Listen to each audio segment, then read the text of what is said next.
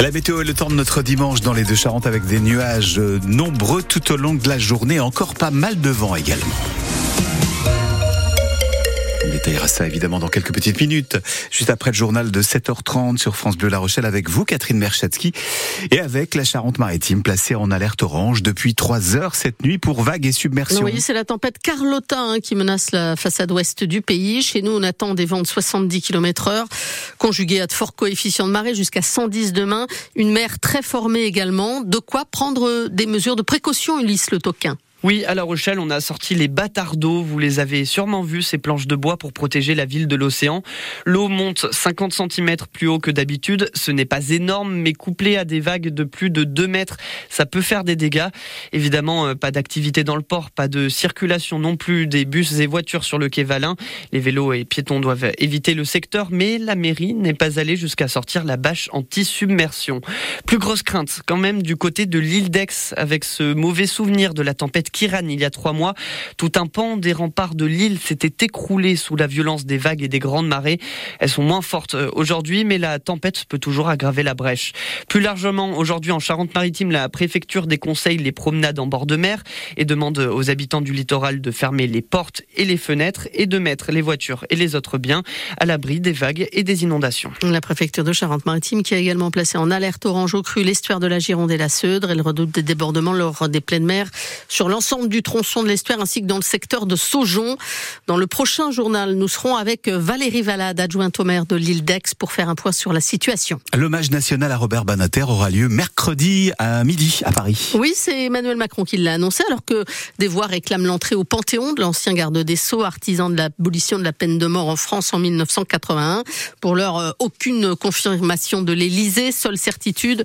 L'hommage national mercredi se tiendra place Vendôme en face du ministère de la Justice. La place des Invalides étant le plus souvent réservée aux cérémonies militaires. Le Premier ministre Gabriel Attal dévoile son calendrier de réforme, mais il n'y aura aucun temps mort, assure le chef du gouvernement dans un entretien accordé ce dimanche aux Parisiens. Gabriel Attal va s'attaquer d'abord aux dossiers prioritaires dès le printemps. L'été sera consacré aux progrès sociaux et l'automne à la réforme du travail. Dans la lignée de sa déclaration de politique générale, c'est presque une année entière d'action qui est détaillée, Audrey Tison. Première urgence, l'agriculture. Le Premier ministre va recevoir les représentants de la profession dans les jours à venir et un projet de loi sera présenté d'ici trois semaines. Au menu du printemps ensuite, une loi Macron 2 pour libérer la croissance et le développement des industries. Concernant la jeunesse, des internats gratuits et des nouvelles sanctions pour les mineurs délinquants. Et puis une loi logement ainsi que la simplification des procédures de construction dans certaines zones. Cet été, la principale priorité sera l'accès à la santé, des obligations de garde pourrait être remise en place pour les médecins libéraux.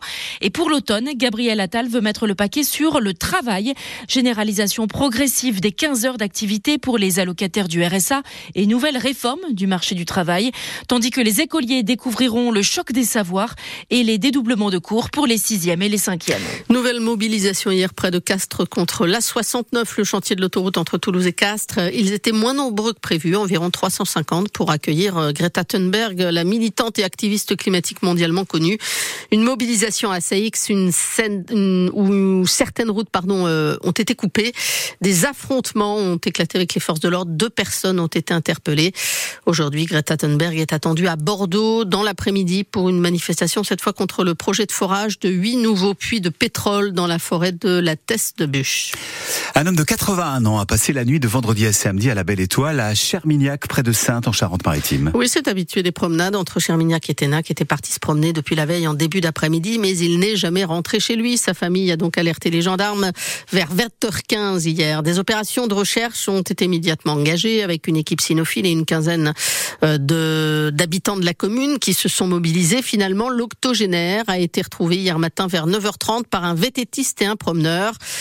Il est tombé euh, la veille alors qu'il venait de quitter euh, un chemin inondé et n'est pas parvenu à se relever. Vous retrouvez toute l'histoire de ce miraculé sur francebleu.fr. Le 15 tricolore assure l'essentiel en Écosse pour euh, son deuxième match du tournoi des Six Nations. Oui, les Bleus ramènent une courte victoire 20 à 16 après avoir lourdement perdu la semaine dernière contre l'Irlande. Un match à rebondissement hein, pour les Bleus. Ils se sont retrouvés à 14 contre 15 en première période avec la sortie du Rochelet Winnie Antonio après un carton jaune pour un plat plaquage à l'épaule. Et puis, en deuxième période, c'est le capitaine Grégory Aldrit qui lui est sorti sur une civière après une grosse entaille au genou.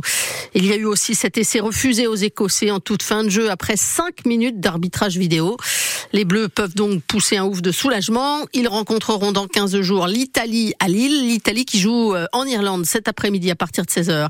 Hier, les Anglais, toujours invaincus, ont battu le Pays de Galles 16 à 14.